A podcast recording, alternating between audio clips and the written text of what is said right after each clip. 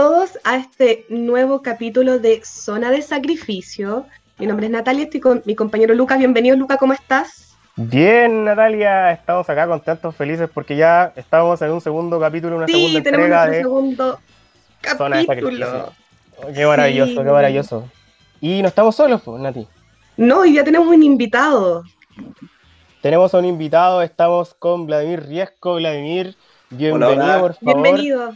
¿Qué Por favor, Vladimir, preséntate porque nosotros no queremos acá darte así como. No, mejor que se presente el invitado, cuéntenos. ¿Quién eres Hola, tú, hola. Bueno, lo estoy llamando desde Valdivia. Eh, yo soy Vladimir Riesco, soy profesor de historia y soy abogado, me dedico al derecho ambiental. eh, y trabajo acá en la Universidad Austral de Chile y en varios lugares acá de Valdivia, así que estoy al tanto de algunos temas ambientales de acá del sur. Así que podemos conversar sobre esos temas y lo que ustedes consideren. Maravilloso porque hoy día nuestro, nuestro segundo capítulo, porque el primero fue sobre conflictos socioambientales en Chile, hoy día nos vamos a dedicar a hablar sobre legislación ambiental. Así es. Vamos a hablar de legislación ambiental y por eso estamos con Vladimir acá para que igual él nos oriente un poquito más respecto a este tema, porque es un temazo de lo que para saber qué es lo que tenemos legislado acá en Chile. Y Vladimir también nos va a profundizar eh, respecto a las normativas, leyes, yo creo también si- lo, lo que él pueda en el fondo ayudarnos y sepa. ¿Cómo, Sí, em- ¿Cómo partimos este tema? ¿Cómo partimos? Tenemos- Yo creo que deberíamos partir preguntándonos qué es una legislación ambiental. Bueno, el tema, eh, el tema es, bien, es, bien, es bien complejo porque en general el derecho responde a problemas, es una respuesta a problemas que ocurren en la sociedad y los temas ambientales se hacen, se hacen, eh, se transforman en un problema para todos en el marco de las sociedades industriales fundamentalmente. O sea, es una respuesta a los problemas generados por la revolución industrial. Chile como un país que tiene un desarrollo industrial tardío, eh, también tiene una legislación ambiental tardía. O sea, la primera, la primera Sí. oportunidad en que se incorpora a la constitución el tema ambiental es con la constitución del 80. eh, para Ah, recién, con la actual, con la que se va a ir, con la que se con está la que yendo. se va, eh, se va a Que ir nos al, va a la que basura, claro. Sí. Pero, pero además, ojo que normas ambientales tenemos algunas normas bastante antiguas, pero que veían el medio ambiente como una cuestión de orden sectorial, ¿cachai? Lo veían como una, como una parte. como económico. Claro, mira, había, por ejemplo, el- porque el medio ambiente es un todo complejo. ¿ya? Hoy día, si nosotros vemos la ley 19300, la ley de base del medio ambiente, que es la ley marco que regula la materia, eh, reconoce el medio ambiente como ambiente natural y ambiente construido. ¿ya? Dentro del medio ambiente encontramos también los elementos socioambientales, aspectos económicos, culturales, eh, pero también eh, eh, componentes naturales del ambiente como la biodiversidad, el suelo, el aire, el agua. Sin embargo, antes, antes del año 94, antes que entrara en vigencia la ley 19300, Sí. la concepción de medio ambiente que teníamos era, la habían fijado los tribunales, a partir de, de la forma en que se había recogido la Constitución, en el caso de Chungará. En el caso de Chungará en Arica, caso Ya. bonito, que en la, la- el año 80 eh, la comunidad la comunidad, la comunidad ariqueña se levantó en contra de un, de un proyecto que buscaba sacar agua del lago Chungará eh, y regar los valles interiores. Eh, este proyecto era, era- era de la Dirección Nacional de Riego y se interpuso un recurso de protección y ahí la Corte de Apelaciones de Arica y luego la Corte Suprema señalaron que medio ambiente era todo lo que naturalmente nos rodea, o sea, ambiente era solo ambiente natural. Y el concepto se amplió con la, con la ley 19300 del año 94. Ahora, hasta ese momento, hasta el año 94, todas las normas que regulaban componentes del ambiente, como la ley de bosque, por ejemplo, eh, que es del año Sí. 1932, decreto de ley 701 sobre fomento forestal, que es del año 74, eh, código sanitario que regula el manejo de las basuras, que viene de los años 60, el código de aguas, que es del 81, el actual, etcétera, eran Eso normas que- claro, ¿o no? no? habían hartas normas, pero sueltas, que regulaban el medio ambiente como una parcela, ¿cachai? Entonces, si tú reguláis bosque, solo te preocupáis del bosque, pero no te preocupáis de la contaminación, o no te preocupáis del agua, o del ciclo del agua. Entonces, no había una mirada integral del medio ambiente. o En el fondo era como el escenario, no era parte de nosotros, sino que era como donde se ocurrían las cosas, como parte del escenario de... de- Claro, era una, y era una- además era una mirada sesgada, una mirada sesgada y, y el problema es que al ser una mirada sesgada no, permita, no permitía soluciones integrales. Tú podrías resolver un aspecto, aplicar una multa por un problema, pero no ibas a resolver otros problemas que están ligados a, a ese componente ambiental. Porque el, el medio ambiente es una realidad compleja y dinámica. Está compuesto por muchos elementos que están interrelacionados y están cambiando constantemente. Entonces, ese era el primer problema. Y esa normativa, que se llama normativa sectorial, porque enfrenta el medio ambiente desde la perspectiva de un sector o parte del componente ambiental, ha seguido vigente, pero es complementada por la ley 19300, que llena ese vacío y las trata de hacer, de- las trata de coordinar esas normas.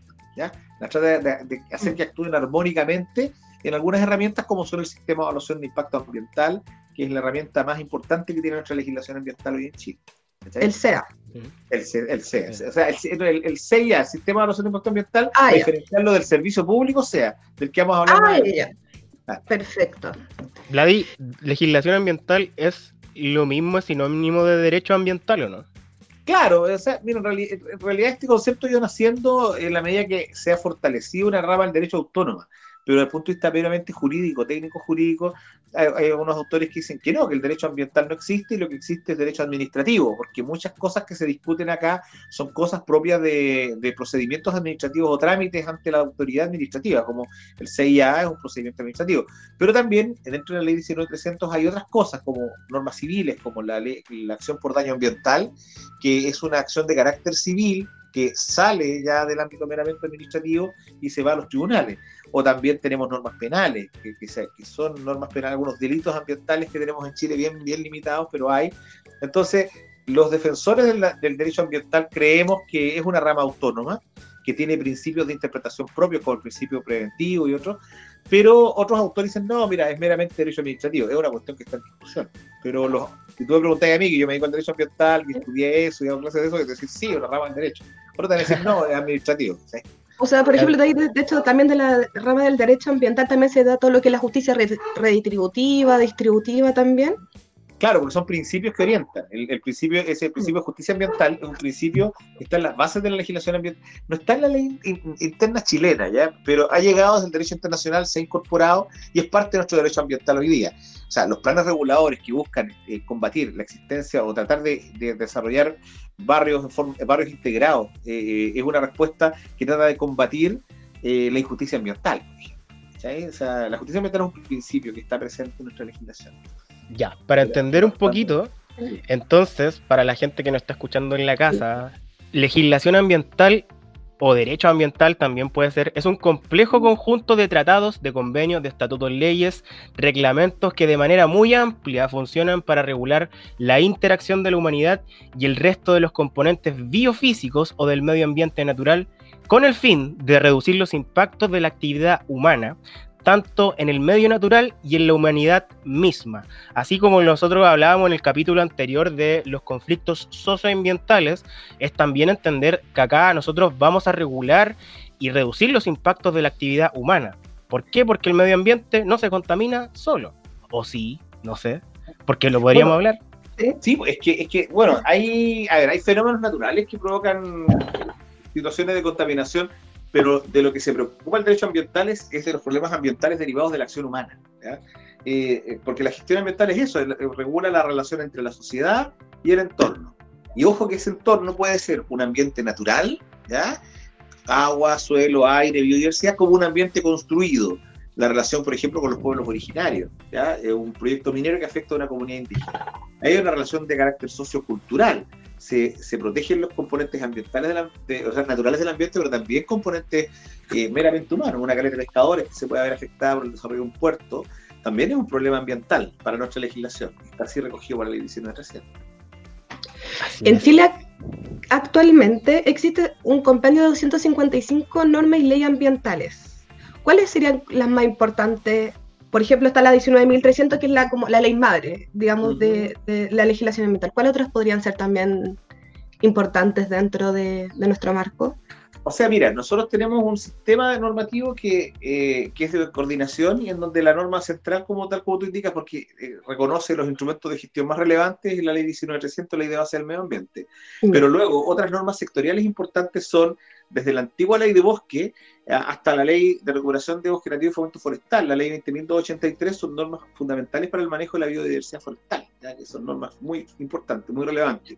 El código de aguas, si bien no tiene una perspectiva ecológica, o podemos llamar ecológica, pero una, perspectiva ambiental, eh, de, gestión integrada, integrada de cuencas hídricas, que es el, enfoque que quiere tener, no lo tiene, es muy economicista. Eh, es administrativa.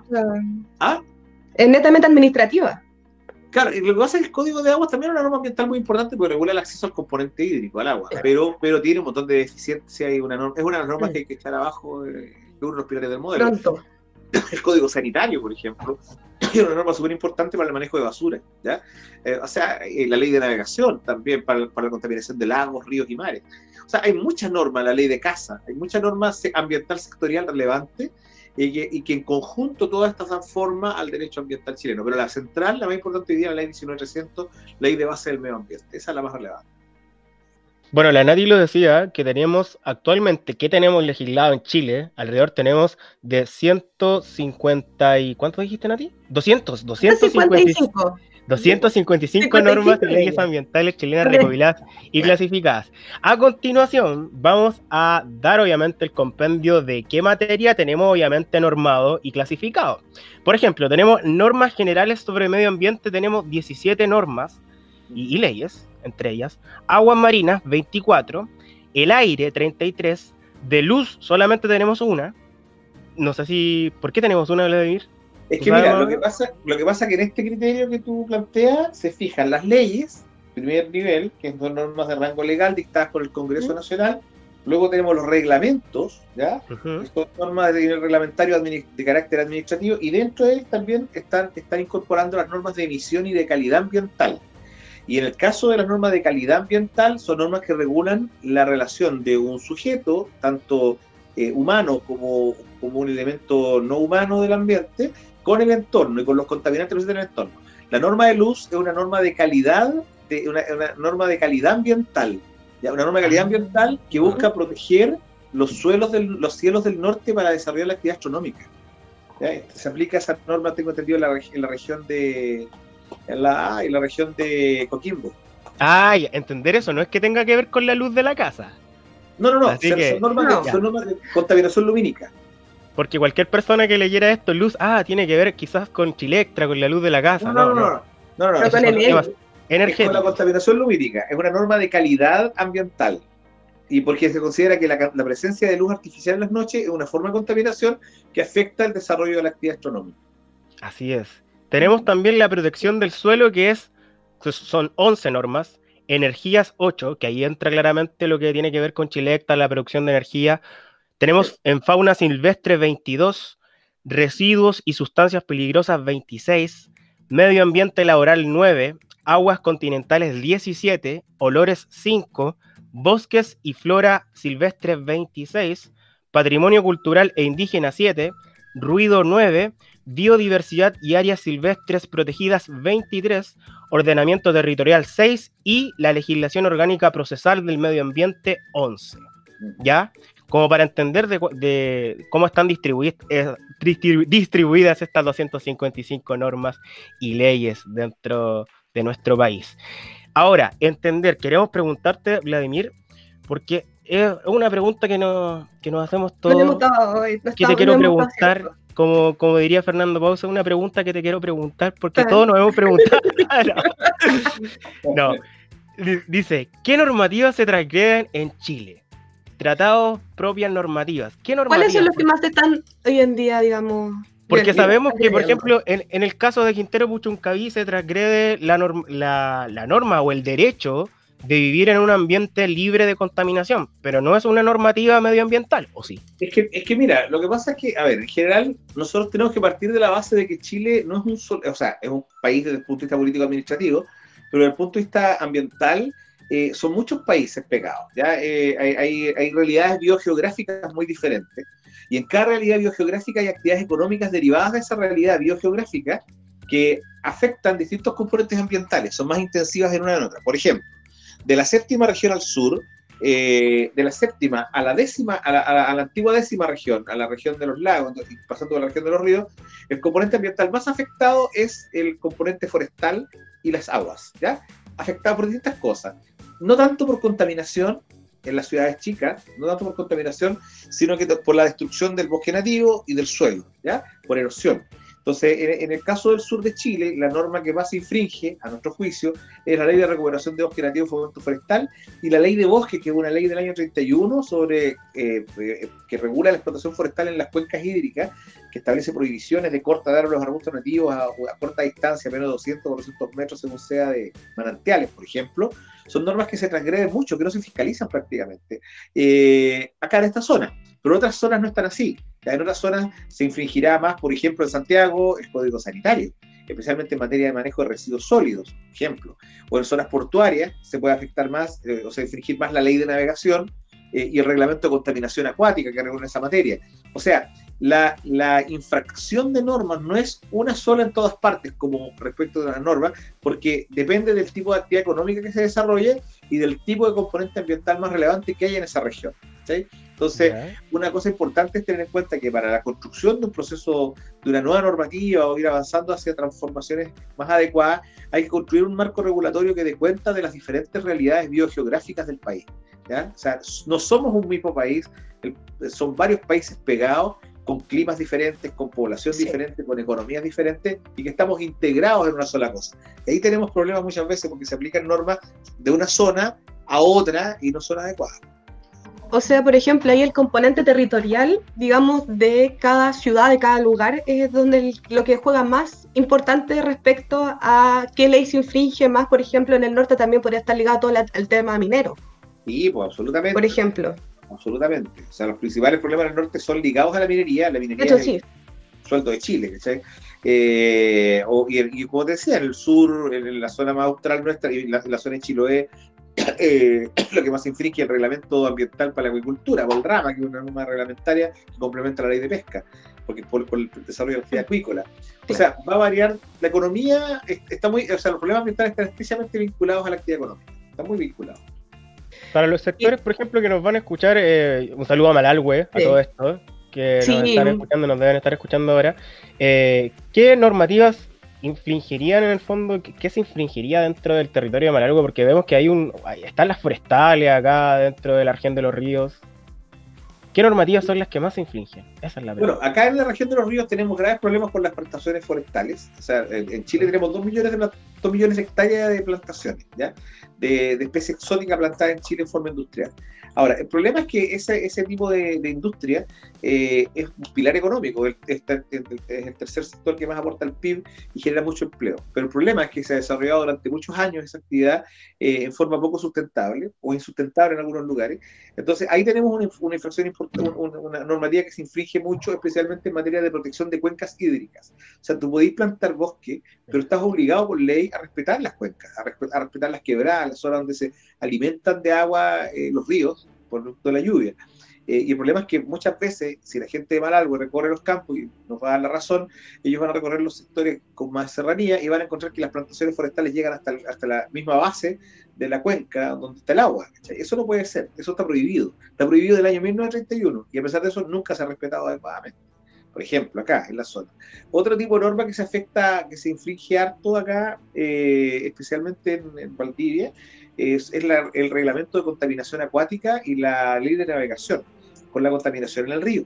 Había un proceso importante de tratar de eliminar la contaminación del río, eh, pero eh, hoy día las embarcaciones siguen botando el aceite de los cambios de motores al agua. Eh, siguen botando, por ejemplo, los, los acopios de chip, siguen botando el percolado de la descomposición de la madera al, al río, al estuario. Entonces ahí, ahí se infringe la ley de navegación, por tanto. Y así es variado, pero en, en, Valdivia fundamentalmente la legislación forestal se infringe, ley de navegación y alguna normativa sanitaria también referida a los planes de descontaminación que tenemos en Valdivia. En Lago Ranco tenemos un, un temazo ahí con las cuencas, ¿no? Sí, pues lo que pasa, a ver, lo que pasa es que los lagos nuestros, eh, también hay un tema interesante, porque en Chile los lagos no son todos iguales. Los lagos que tenemos acá en el sur son lagos glaciares, de origen glaciar, lagos, se llaman lagos patagónicos, que se emparentan mucho con los lagos que existen en el norte de Europa, porque son lagos formados por presencia glaciar de gran profundidad. El lago Ranco tiene alrededor de 300 metros de profundidad en su parte más profunda y una de las principales reservas de agua dulce del mundo. Son enormes reservas de agua dulce. Entonces, el, problema que, que, tenemos en el lago Ranco es contaminación de las aguas por contaminación difusa derivada de la actividad agrícola, especialmente con fósforo, con nitrógeno que derivan de la actividad agrícola y ganadera. Y esa contaminación es difusa. O sea, no llega directo, no es que hay un tubo que bote contaminación.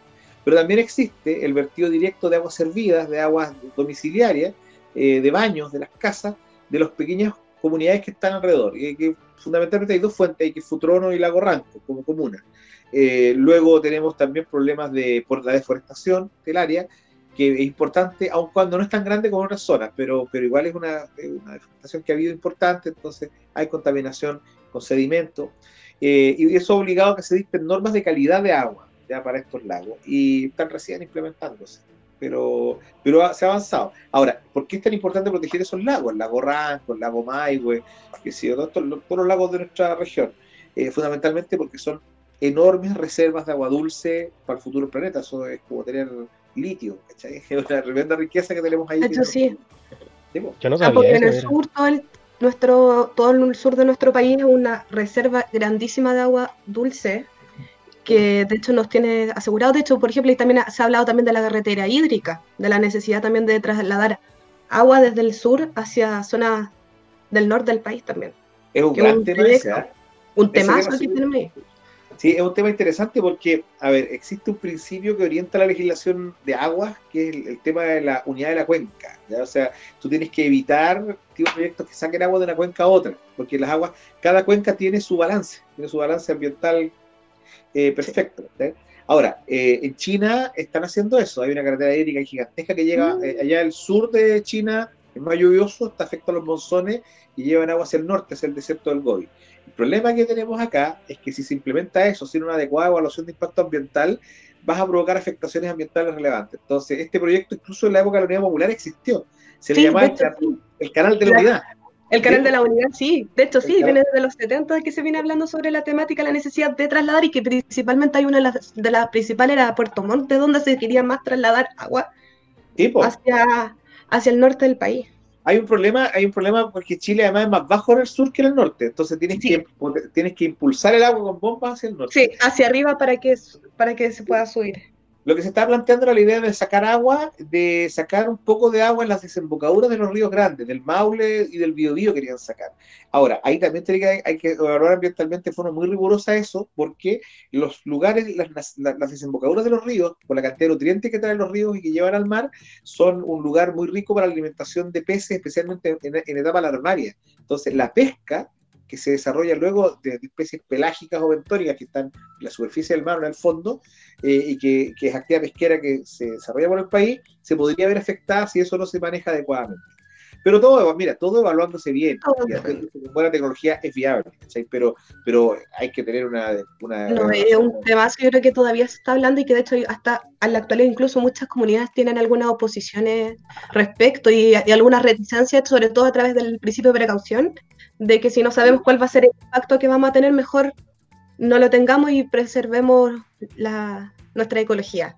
O sea, que claro, claro, porque se plantea incluso otra, otra posibilidad para evitar llegar a eso, que simplemente construyan más tranques para regadío en la zona, en la región de Coquimbo, en la región de Atacama, en otras, y poder con eso regar, ¿cachai? Cuando hay una O también está la captación de la manchaca, que es el tema de la captación de eh, lluvias también en, en la comunidad de Patache, principalmente donde se está trabajando este Sí, tipo de, de captación de agua y tener agua ahí para sobrevivir y vivir y en las comunidades que cultivan la zona. y lo que se busca igual es, evitar- es lograr que la minería no use agua, agua dulce natural, sino que desalinice, ¿cachai? Y para eso se requiere sí energía, pero ya eh, yo creo que la minería de aquí a 10 años más va a estar total, o la, la mediana y gran minería va a estar solo abasteciéndose de agua de agua desalinizada.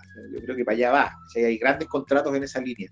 Eh, De hecho, sí, tenemos una desalinizadora ya en Chile actualmente, que es Antofagasta, y hay algunos también, porque no se sabe también cuál es el impacto que puede tener sacar agua del mar, o sea, hay un tema, y cuánta pues. energía se, se necesita también para movilizar una desalinizadora, que es prácticamente lo mismo, que, que puede llegar a ser el doble de, de lo que requiere sí, po, otra mucho. forma.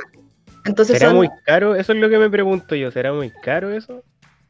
O sea, lo que pasa es que no es un tema de precio, porque en la práctica es una hueá de mercado. O sea, hasta ahora, por lo que se ha visto, las empresas pueden pagar y es rentable para ellas porque la desalinización industrial es una desalinización con un estándar más bajo que la desalinización para consumo humano. O sea, operar la desalinizadora de, de, de- de Antofagasta para consumo humano es más caro que operar una para industrias, porque desalinizan menos. Pero, pero también se consume mucha energía en el proceso de desalinización. Eh, no, es un tema, pe- pero para allá va. O sea. Chile, Chile está amarrado a tener que seguir viviendo de la minería y, y para que desarrolle actividad minera más o menos sustentable va a requerir dejar de consumir agua potable de fuente natural. O sea, Totalmente. ¿Les parece, chiquillos, que ahora vayamos a escuchar un temita? Perfecto. Sí, vamos a escuchar un temita que lo va a dejar nuestro querido DJ Willy, que nos va a acompañar de una gran mujer, Natalia Laforcade, con su tema Hasta la Raíz.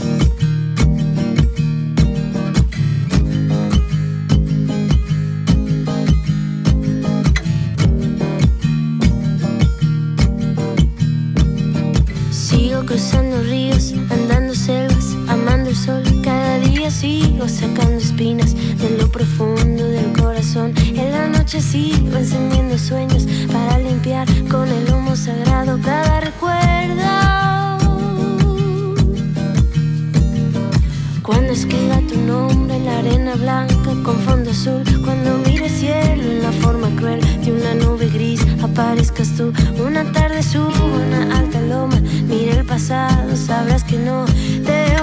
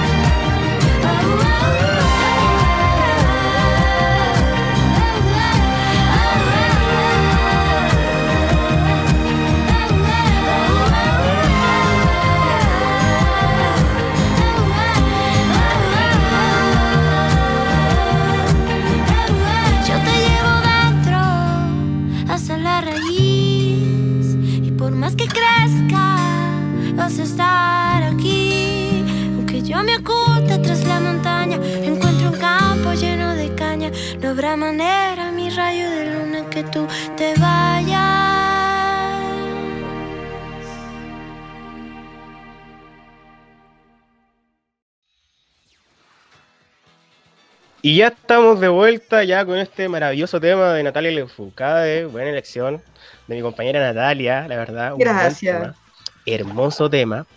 Y bueno, vamos a continuar con este temazo que es la legislación ambiental en Chile. Y vamos a hacernos esta, la siguiente pregunta.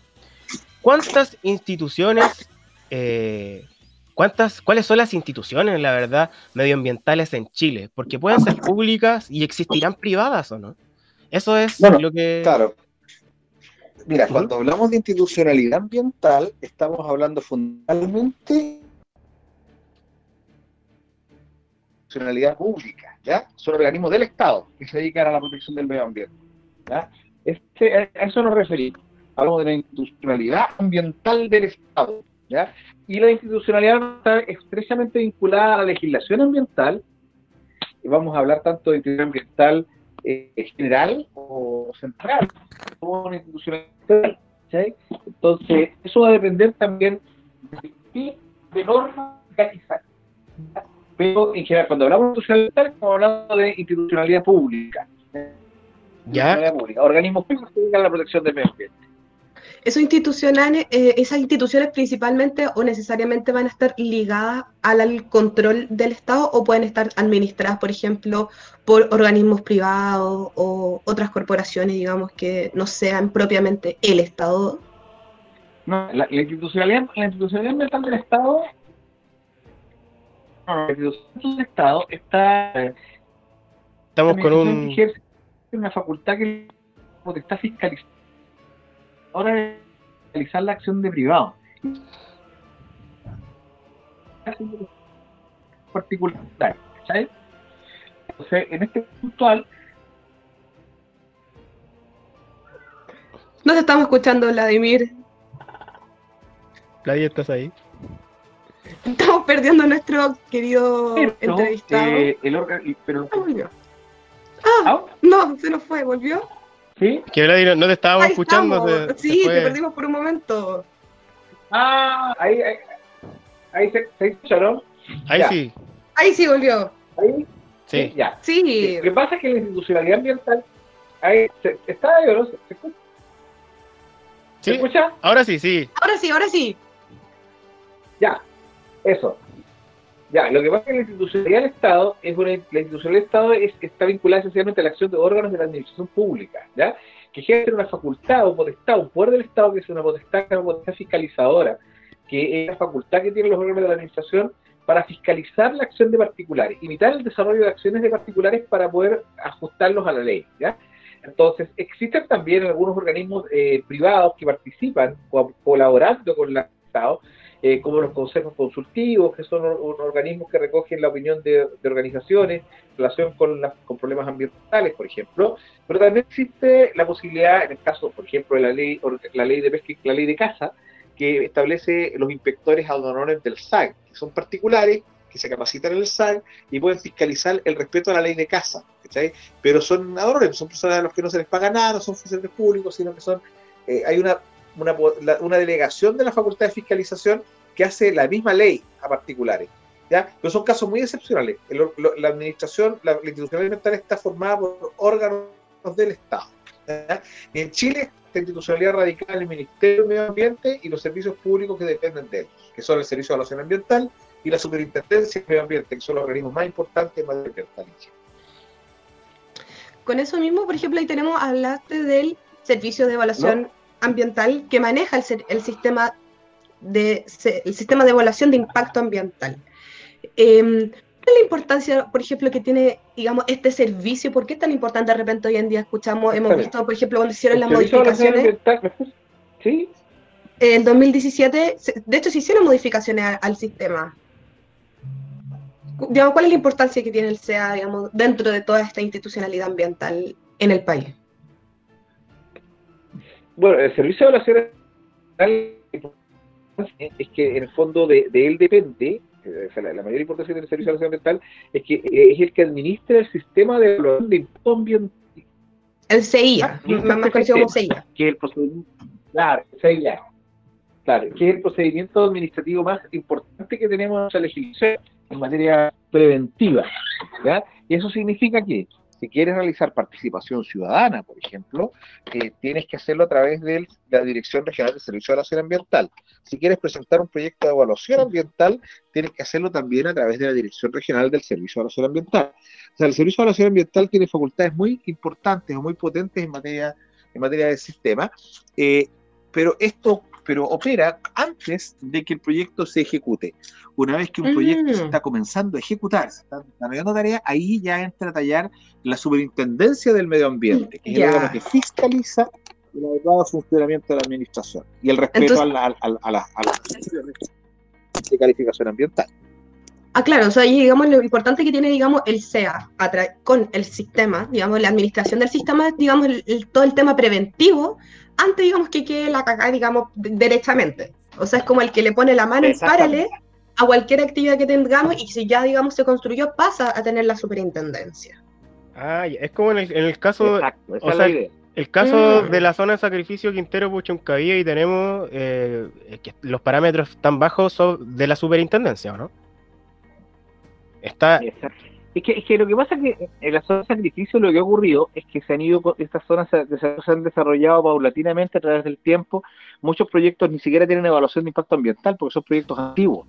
Otros proyectos, mm. eh, también hay problemas ahí de saturación por la alta concentración de proyectos, porque el sistema de evaluación de impacto ambiental eh, se, eh, se refiere a un proyecto en específico, pero no al conjunto de efectos sinérgicos que, que genera muchos proyectos pegados.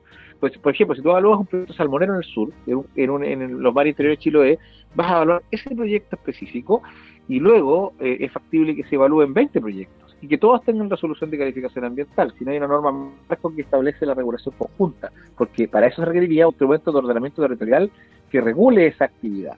Eh, ¿Qué ocurre cuando son ciudades, con los planes reguladores comunales o intercomunales? Pero no siempre ocurre eso. ¿cachai? Entonces, el sistema de evaluación de impacto ambiental se refiere a un proyecto puntual y a, y a todos los impactos ambientales que el proyecto va a generar.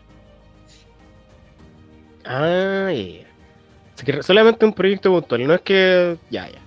A ver si se entiende. Entonces, por ejemplo, hay, un problema, porque ahí se podría presentar un problema en torno a que, por ejemplo, no se analiza como territorialmente, sino que se analiza como algo individual, no hay, no hay una coordinación interna. Claro, igual se analiza no, pero igual se analiza lo territorial, porque tú tienes que presentar, por ejemplo, si entras por un estudio de impacto ambiental, tienes que presentar una línea de base. Y la línea de base vas a describir todos los componentes del ambiente en el área, en el área de impacto del proyecto. Ahora, pero el área de impacto, siempre la empresa va a tratar de acotarla lo más posible y para, para hacer menos gastos. Entonces, claramente vas a tratar de excluir partes del territorio que puedan verse afectadas por considerar que están muy distantes o que un modelo matemático indica que la pluma de dispersión del, contaminante se, se, diluye a 500 metros y no a 1000 metros de la, del influente, etcétera. Hay diferentes vías por las cuales eso se hace. Entonces ese es el gran debate que se arma. O sea, en definitiva, se dice, mira, nosotros queremos, eh, tratamos como empresa de reducir al máximo el impacto para no incurrir en mayores gastos, y esto también va a debilitar la evaluación ambiental del proyecto. Ahí entra, por ejemplo, el tema de.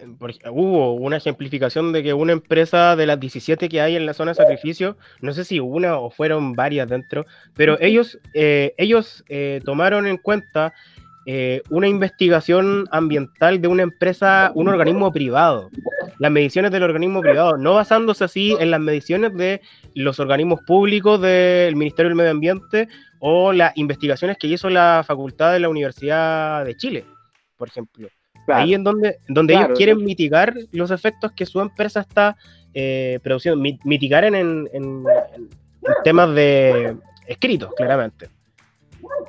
Claro, lo que pasa es que en el caso de Quintero Puchuncaví estamos en otro escenario. El escenario de Quintero Puchuncaví ya es un escenario en donde ya se produjo el daño. Entonces, cuando se produjo el daño, eran otras herramientas por un lado, la Superintendencia del Medio Ambiente que fiscaliza los proyectos que tienen resolución de calificación ambiental y eventualmente puede aplicar sanciones como multas, eh, amonestaciones, revocación de la RCA, que es la sanción más importante, eh, clausura de locales, eso es la Superintendencia.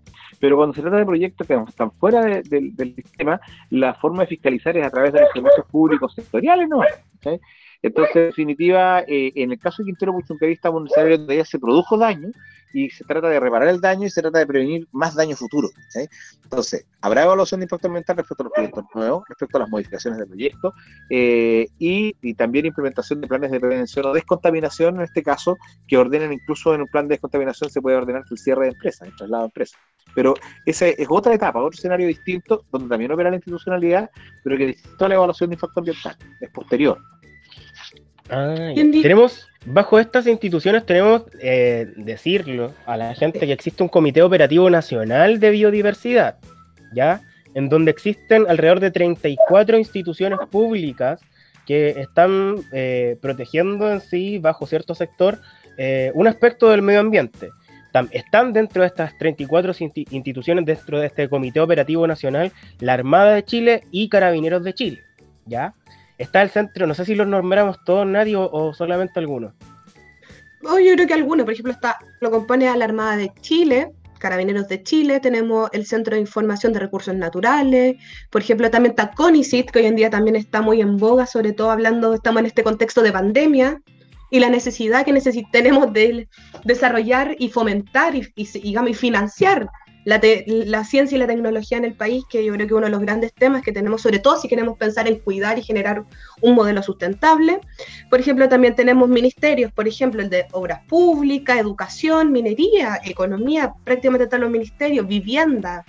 Está el museo, eh, está, digamos, los museos, museos de historia natural, está Cerna Geomín, Cerna Pesca, está prácticamente todo, está toda la institucionalidad casi aquí, prácticamente. Este, está INDAP también, desarrollo agropecuario entender que este comité operativo de estas 34 instituciones no es que protejan en sí, o sea, eh, hablan del tema, por ejemplo, el, Ministerio de Educación no se va a concentrar en la protección del medio ambiente, sino que se va a concentrar en la distribución, por ejemplo, de una educación ambiental, cosa que no hace claramente. sí, es que ¿sabes lo que pasa? Mira, es que lo que pasa es que los comités operativos son una posibilidad que, se entregó, a lo, en este caso tienen los, el Ministerio del Medio Ambiente, que les permite al ministro del Medio Ambiente o ministra del Medio Ambiente crear organismos públicos que sumen o, que, donde inviten a colaborar diferentes servicios públicos sectoriales para alcanzar un objetivo determinado. Por ejemplo, si tú implementas la política nacional de biodiversidad, como en este caso, y quieres asumir eh, implementar tareas como áreas protegidas, eh, eh, áreas sitios prioritarios de conservación y otras, eh, vas a tener que armar este comité para que este comité proponga soluciones, reglamentos. Ah, por, ejemplo, puedes crear un comité operativo para elaborar una norma de calidad de aguas del río Valdivia. Y vas a formar, vas a reunir a gente de la Dirección General de Agua, de la Autoridad Sanitaria, mm. qué sé yo. Es una facultad que tiene el, Ministerio del Medio Ambiente de crear estos, estos, estas coordinaciones de servicios públicos para un fin determinado o implementar una política pública, o implementar una norma, redactar una norma, implementar un plan de descontaminación, crear un plan de descontaminación. Eso es un comité operativo. Antiguamente, los comités operativos de fiscalización eran la única herramienta por la cual se fiscalizaban proyectos que tenían resolución de calificación ambiental antes de crear la superintendencia, lo que crea un mero despelote porque se crean comités operativos para los proyectos más importantes, pero los proyectos menores eh, no tenían comité operativo, ¿cachai? Eh, hoy día eso ya no existe porque hoy día existe la superintendencia del medio ambiente, pero la facultad de crear comités operativos se mantuvo y se aplica en este caso puntual para implementar la política nacional de biodiversidad. Eh, este Comité Operativo Nacional, el que decíamos que tiene 34 eh, instituciones, es un Comité Operativo Nacional de Biodiversidad. Preguntarte, Vlad, si este Comité Operativo es permanente o no. No, no, claro, es que se le da una tarea. En este caso, cuando es implementación de una, de una política de biodiversidad, te dan la tarea y la tarea te dura ya dos años. ¿cachai? Y ahí te van fijando metas. Entonces las metas son elaborar reglamentos, proponer eh, medidas para catastros, por ejemplo. En materia de biodiversidad, que tiene la competencia es el Ministerio de Agricultura a través del Servicio Agrícola y Ganadero, fundamentalmente, de biodiversidad, eh, de biodiversidad animal. Pero también tiene competencia en materia de biodiversidad el Ministerio de Economía, Fomento y Turismo por el Cernapesca. Y también tiene competencia CONAF, por el Ministerio de Agricultura, entra por CONAF y por el SAN. Entonces, todos estos servicios públicos tienen que actuar coordinados cuando quieres hablar de la biodiversidad en conjunto, porque uno se preocupa de la biodiversidad eh, acuática, otro de la biodiversidad animal terrestre y otro de la biodiversidad eh, forestal. Entonces, tienen distintas competencias. Entonces, por eso se hacen operar conjuntamente hasta lograr los fines, los objetivos trazados por la política nacional pero no son servicios, pero no están creados por ley, ¿cachai? Son, se crean para una tarea que pueden durar un año, dos años, dos meses, ¿cachai? No es como la no es como el Servicio de Relación Ambiental del Ministerio del Medio Ambiente que duran siempre, porque se crearon por una ley. Ah, Sino que son parte de, son, son locales. Yo, yo creo que antes, una, una pregunta también que no, no nos puede faltar es respecto a cuáles son las principales fallas que tienen hoy en día las instituciones ambientales en nuestro país que hoy en día nos tienen. Por ejemplo, como le dijimos, lo vimos en el capítulo anterior, con tantos conflictos socioambientales en el país y con una legislación ambiental tan... Es, laxa en Chile, digamos, o, no, digamos, ¿por qué en el, fondo las instituciones en, Chile ambientales no, no, no están cumpliendo su rol o, qué está pasando, digamos, con las instituciones ambientales? Es que mira, nosotros hemos tenido un dramático desarrollo de la institucionalidad ambiental. Esto ha ido paulatinamente avanzando con el tiempo, pero no, es, un, proceso que esté terminado. Entonces, ¿qué es lo que ocurre? Originalmente, o sea, hasta el día de hoy, hoy, hoy día, eh, hoy día 9 de agosto del año 2020, la Superintendencia del Medio Ambiente, que es un organismo súper tiene un gran problema que es poco personal. Muy poco personal, ¿cachai? Muy poco personal, y al tener muy poco personal, fiscaliza mucho. Un proceso de fiscalización o un procedimiento sancionatorio para un proyecto importante puede durar dos años. Entonces, y, dentro del proceso, para que una medida cautelar, que una medida de emergencia para paralizar una, actividad eh, podría demorarse un año, otra vez se demora dos meses, tú necesitas decisiones urgentes. Ahí hay un problema grave por falta de presupuesto. Y la falta de presupuesto deriva de la falta de voluntad política del, Ejecutivo de fortalecer este servicio público, porque justamente como es un gobierno empresarial no quiere afectar a las empresas. Y los principales fiscalizados por la superintendencia son empresas. Pero otros servicios públicos han ido creciendo con el tiempo, se han ido fortaleciendo, pero también hay de procedimiento. Por ejemplo, si tú quieres resolver, eh, por ejemplo, hoy día, nosotros acá en Valdivia tenemos problemas con proyectos inmobiliarios. Tenemos proyectos inmobiliarios que están desarrollando la zona de la costa, que están afectando la biodiversidad, afectando los, cuerpos de agua. Bueno, en este caso nosotros lo que queremos es implementar una medida para paralizar faena y para obligar que ingresen al sistema de evaluación de impacto ambiental estos proyectos. Pero es una materia límite que no está clara en la ley, entonces, depende de la superintendencia al ver si están cumpliendo o no la norma y qué es lo que ocurre. La superintendencia va a fiscalizar y va a sancionar según los criterios que fije el Servicio de Evaluación Ambiental, porque la ley los obliga a actuar coordinados. Y el Servicio de Evaluación Ambiental tiene un criterio súper restrictivo. Trata de que ojalá estos proyectos inmobiliarios no ingresen al CEIA. Y esto es mm. producto del, lobby que hacen las inmobiliarias. Entonces, venga, pues ahí, ahí, hay un problema de mala coordinación, porque puede tener muy buena voluntad de fiscalizar la superintendencia, pero si el informe del Servicio de Evaluación Ambiental es negativo, te va a ir mal. Entonces ahí también hay un problema de coordinación. Sumado a la falta de presupuesto, problemas de coordinación.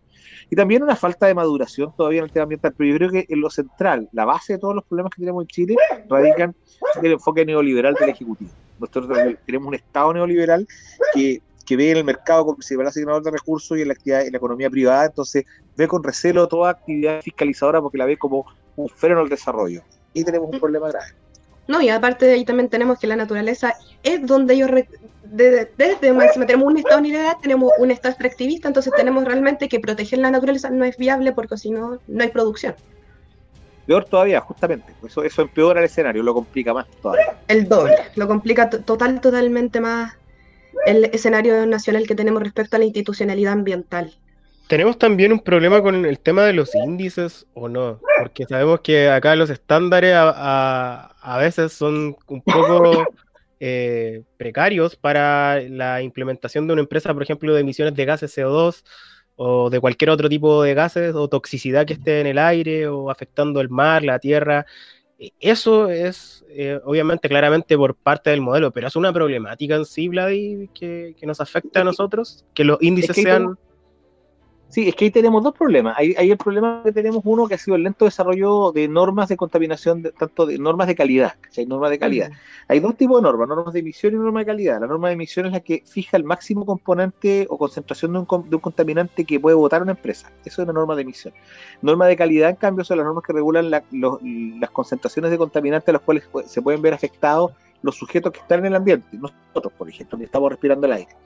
El desarrollo de normas de calidad de aguas eh, ha sido bastante lento ese proceso en Chile, muy lento. ¿ya? Entonces, tenemos primero una escasez de regulación, ahí hay el problema. Y, fundamentalmente ahí está el gran problema que tenemos en Chile, la escasez de regulación, porque eh, eh, esas normas son normas complementarias de la ley y se han demorado en dictar simplemente. Se han ido demorando porque es caro el procedimiento, porque se oponen también las empresas eh, potencialmente fiscalizadas. Y ahí yo creo que tenemos un problema. Y los parámetros o índices es relativo, depende del componente ambiental, porque no, la contaminación no es el principal problema ambiental en Chile. Es un problema importante, pero el principal problema ambiental en Chile deriva de la sobreexplotación de los recursos naturales. Ahí yo creo que está el principal problema porque nuestra economía, tal como ustedes decían recién, es extractivista. Extractivista. Oye, chiquillos, ¿qué les parece si nos vamos a una pausa musical ahora? Sí, vamos. Hablando del extractivismo, nos vamos a ir ahora de Con un, sí, un buen tema. con un temazo, porque tú no puedes comprar nada. Dice Calle 13 con Latinoamérica. Esto es Latinoamérica, Calle 13, acá en zona de sacrificio. Soy soy lo que dejaron, soy toda la sobra de lo que se robaron. Un pueblo escondido en la cima, mi piel es de cuero, por eso aguanta cualquier clima. Soy una fábrica de humo, mano de obra campesina para tu consumo. Frente de frío en el medio del verano, el amor en los tiempos del cólera, mi hermano. El sol que nace y el día que muere, con los mejores atardeceres. Soy el desarrollo en carne viva, un discurso político sin saliva Las caras más bonitas que he conocido, soy la fotografía de un desaparecido, la sangre dentro de tus venas. Soy un pedazo de tierra que vale la pena una canasta con frijoles. Soy Maradona contra Inglaterra, anotándote dos goles. Soy lo que sostiene mi bandera, la espina dorsal del planeta en mi cordillera. Soy lo que me enseñó mi padre, el que no quiere a su patria, no quiere a su madre. Soy América Latina, un pueblo sin pierna pero que camina. Oye, tú no puedes comprar al viento, tú no puedes comprar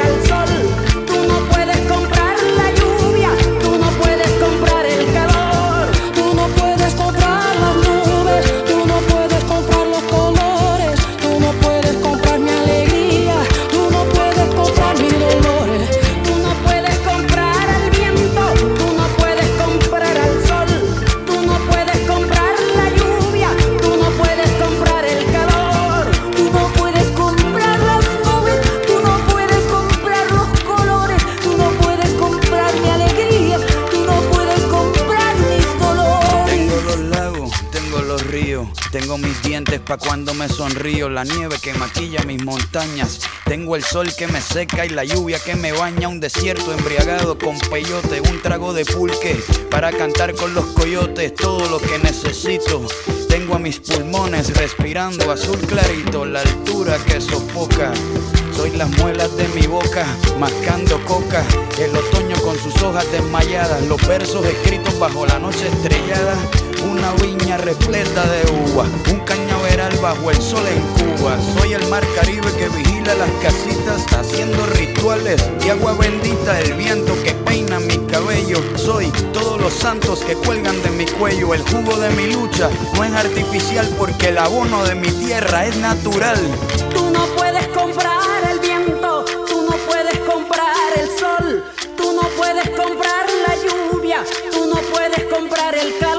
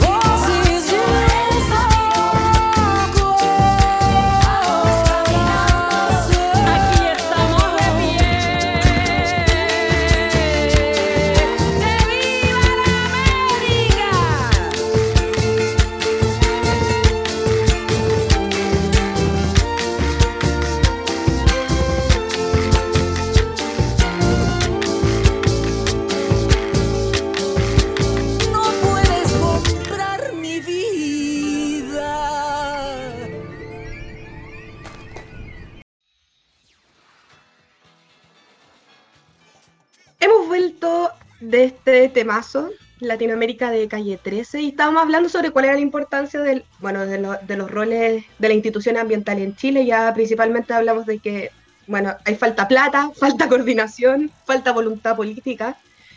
Y nos lleva a preguntarnos cuáles son los cambios que necesitamos realizar de respecto al, al rol legislativo, a la temática medioambiental en Chile. Sí, cuáles son los temas pendientes, la verdad. Sí, o sea, ¿qué tenemos que impulsar, digamos? Para no irnos tan tristes para la casa, yo digo que si Bueno. bien estamos un poco complicados, pero para qué irnos tan mal. Bueno, mire, yo, yo aquí les quiero recomendar un trabajo que salió hace un tiempo atrás, ya salió el año 2013, creo. El, eh, lo sacó el, el, el, la Fundación Sol, La ya, que Sol, habla de los 11 pilares de la dictadura, de- del modelo neoliberal con la dictadura, los 11 pilares. Sí. Y, y- sale, bueno, y explica que, hay- que el modelo económico, político y social que tenemos hoy día en Chile se sustenta en una serie de pilares fundamentales. Uno de estos pilares es el modelo forestal, que se sustenta en el decreto de ley 701. Bueno, el, el, el decreto de ley 701 tiene una, una vigencia limitada, ya cesó su vigencia, hoy día no está vigente, y ha sido sustituido por la ley de regulación de activos forestal, que es una norma que tiene un carácter un diferente, un poquito mejor, más avanzada, yo. Pero también hay unas fallas ahí. Pero eh, la norma que está, está en el modelo, este, en el pilar fundamental del modelo y que no ha sido modificada en lo significativo, es el código de aguas. Ahí sí que yo creo que nosotros tenemos que necesariamente meterle mano y hacer una ciencia mayor. De partida, en la propia constitución que venga, eh, que se apruebe luego la- con la, con la convención constituyente, eh, va, va a ser fundamental, eh, va, va a ser fundamental el eliminar de la constitución en la declaración que establece el artículo 19, número 24, que establece que, eh, que, que- los titulares de derecho de aprovechamiento de aguas tienen el derecho de propiedad sobre ellos. ¿ya? Esa es la primera cuestión. Porque el agua debe ser declarada como el acceso al agua, saneada como un derecho, como un derecho humano, como un derecho fundamental en la propia constitución.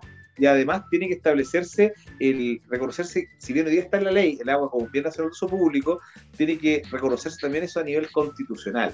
Y luego, la bajada de, ese de esta declaración constitucional es un nuevo código de aguas, ¿ya? Un nuevo código de aguas que retome la tradición que venía de, de los códigos del año 51 y que, se, y que elimine o que termine con este modelo de, gestión del agua, que es el que está en el código del año 81 que tenemos hoy vigente, y que es un, modelo que es ultra neoliberal, es un modelo que entrega al mercado la asignación del recurso hídrico, que es un recurso fundamental para la vida de la gente. Entonces, ahí hay que meterle mano y yo creo que hay que reformar. Y otro elemento importante es la anulación de la ley de pesca, que entregó los recursos pesqueros a siete familias de por vida. Es fundamental anularla porque esta ley es una ley espuria que fue obtenida en forma ilegítima a través de la corrupción, pero además porque es una ley que hipoteca el futuro de las pesquerías de nuestro país eh, al exigirle acceso a ellas de los partos, por parte artesanal eh, y entregarla a la pesca industrial de arra- arrastre que debe ser ojalá eliminada en nuestro país. De hecho, sí, la pesca de arrastre elimina todo. O sea, literalmente es arrastre. Claro, saca, to- sí. saca toda la vida, la vida que existe, la La biodiversidad pez, deja eh, los sí, la biodiversidad. Ahora, lo mismo que la actividad. ¿Cómo? Lo mismo que la que la La la No, pesquera. es horrible. Es- es- es- es- mira, la, la pesca industrial de arrastre, más. ¿Mm? Claro, y la acuicultura son terribles, son nocivas y también que mano intensamente. Dentro de esto mismo, por ejemplo, hablar em, sobre una nueva para una nueva constitución, por ejemplo, ¿dónde, qué, qué elementos serían fundamentales, por ejemplo, pensando en un desarrollo sustentable? Bueno, hay varias cosas, porque hay varios modelos interesantes. Un modelo interesante es la constitución ecuatoriana y la constitución boliviana. Estas dos constituciones eh, incorporan una regulación, ellos son parte de una tendencia constitucional que se llama Nuevo Constitucionalismo Latinoamericano eh, y que plantea la idea de aumentar el abanico de derechos colectivos y eso también incorporar, en el caso de la ecuatoriana, eh, reconocer a, la, a la naturaleza como un titular de derechos eh, propiamente tal. Que viene del buen vivir ahí. modelo, que, que- un cambio de modelo que claro, que tenga que, que esté vinculado a la, a la, a relación armonía con la naturaleza el- para, para la actividad de vida, ¿sí? por una parte.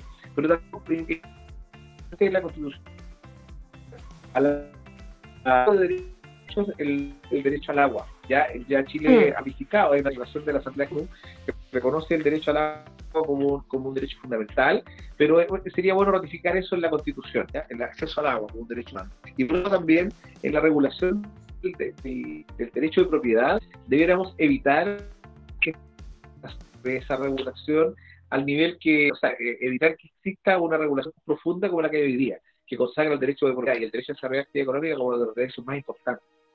Y en desmedro de otros derechos. El caso del derecho a un medio ambiente libre de contaminación, que está consagrado en la Constitución hoy día, debe ser redactado de nuevo, ampliado, perfeccionado. ¿Por qué? Porque la contaminación es uno de los aspectos que, de la las normas importantes, eh, y, en nuestro país los más importantes son la aguda explotación de los recursos naturales, economía extractivista, ahí donde estamos complicados. O sea, no es solamente meterle mano, digamos, a la por no buscar la contaminación y también, por supuesto, acá con la zona de sacrificio, sino también el cuidado y la conservación de los recursos naturales para las generaciones que vengan. Claro, que es lo que buscaría un desarrollo sustentable. Por ejemplo, hoy en día también yo creo que no nos podemos ir sin hablar hoy en día sobre, por ejemplo, pactos medioambientales que está súper en boga, que es sobre el Tratado de Escazú. Por ejemplo, que hoy en día, ¿cuál es el problema del Tratado de Escazú? Que Chile lo levantó, después como que se salió, después como que se volvió a meter, como que ahora no lo quiere firmar, como que está haciendo lobby para que otros no lo firmen. Como que, queréis que no quiero. ¿Cuál es el problema que tenemos, por ejemplo, y con uno de los que estamos hablando en el momento? Lo que pasa que lo que pasa es que hay una familia de convenios internacionales que refieren a la participación ciudadana y a la información. Eh, y en este caso, este Tratado de Escazú lo que busca es fortalecer eh, la participación ciudadana en la eh, aprobación de mm. proyectos. ¿ya? Nosotros tenemos idea de participación ciudadana en la ley 19.300, otro en la ley de urbanismo y construcciones, pero lo que se busca con esto es fortalecer ese procedimiento. Y Chile fue el promotor de ese proyecto, que bueno, es un tratado que no genera ninguna transformación revolucionaria, pero sí es importante porque fortalece o va en la línea de fortalecimiento de estos instrumentos que venían de hace tiempo, hace décadas ya. Y, y luego este gobierno, producto de la presión empresarial, se sale de, la firma y decía no firmarlo. Es una cuestión que es estúpida, porque en definitiva el próximo gobierno que venga lo va a firmar, lo va a firmar. Entonces, porque es parte del desarrollo institucional que mm. tenía Chile. Chile firmó el convenio de 169, que es mucho más peludo que el convenio de Escazú, lo firmó eh, se está aplicando, hay un reglamento interno para la participación indígena, y así se ha ido aprobando. Entonces e, es, necesario, hay el tratado, el tratado, de Arcus que se refiere a, información ambiental, es como información pública. Entonces, son, es un, el tratado es un convenio de participación ciudadana que debe ser ratificado y que va a ser ratificado. Pero el gobierno quedó en evidencia su carácter empresarial al caer en el lobby y empresarial para no firmarlo. Es que claro, o sea, lo levanto, me salgo y no lo quiero. Y claro, fortalece la participación ciudadana, que claro, de hecho se da para aprobar proyectos, debería realizarse participación ciudadana y sobre información sobre proyectos que se levantan en las zonas, pero ahí tenemos problemas que de repente se levantan un día antes. Se, avisa un día antes que está la asamblea o la reunión y la gente no se entera o no se sabe, pero se hizo. Sí, pues lo veíamos en el programa anterior, por ejemplo lo vieron en el programa anterior por lo que pasó con lo que es la central eólica que estaba ocurriendo en Castro, donde los pescadores y comunidades indígenas también estaban eh, en contra de esa, del impacto ambiental que, estaba, que iba a generar ese proyecto eólico en Castro por el tema de las ballenas, también la migración de las ballenas y los recursos eh, pesqueros que están propiamente tal en la zona. Vladi. Claro, lo, que pasa, es que nosotros tenemos una ciudadana que ha ido mejorando en muchos aspectos, pero el gran problema que tiene hoy día nuestro, nuestro sistema de participación ciudadana en Chile radica en que la opinión de la ciudadanía eh, no es vinculante. La, la, la, obligación de la autoridad simplemente radica en en eh, justificar la aceptación o rechazo de la observación, eh, porque la participación ciudadana, tal como indica el convenio 169, y debe aplicarse a todo tipo de, participaciones, debe ser de buena fe. Es decir, debe ser un diálogo en donde la autoridad está dispuesta a acatar lo que indican las observaciones y a convencerse de lo que le dicen. Pero acá no, porque acá en el fondo es una cuestión meramente formal. Claro, no sé. un problema parlamentario igual eso. ¿eh? Pero, o sea, sí participación, pero, pero es débil todavía. Hay que fortalecerla. Y un problema parlamentario, ¿no, Vladimir? También que no sea vinculante la participación ciudadana dentro de los distritos. De la representación. ahí, tendría que ser una ley. Claro.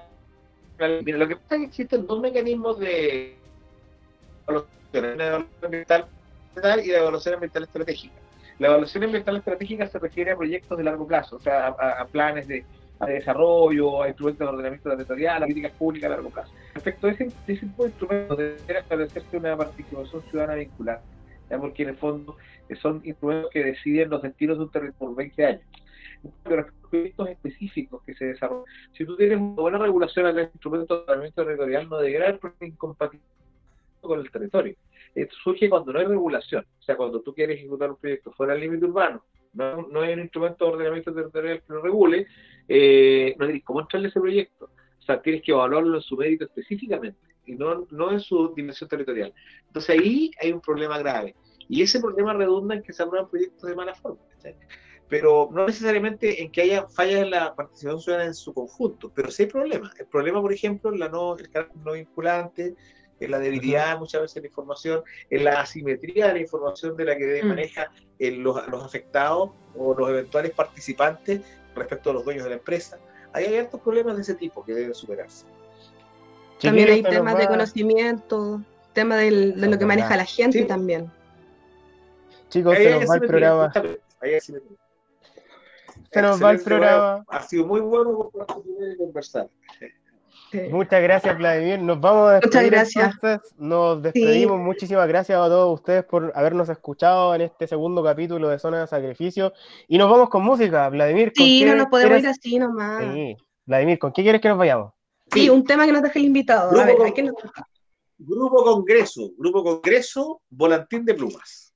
Volantín de Un Pluma. temazo, entonces, congreso. y Willy un nos pone este temazo. Bueno, chiquillos, hasta la próxima. Un abrazo Igual. gigante. Muchísimas Gracias. gracias por participar. Chao, chao. Chao, chao.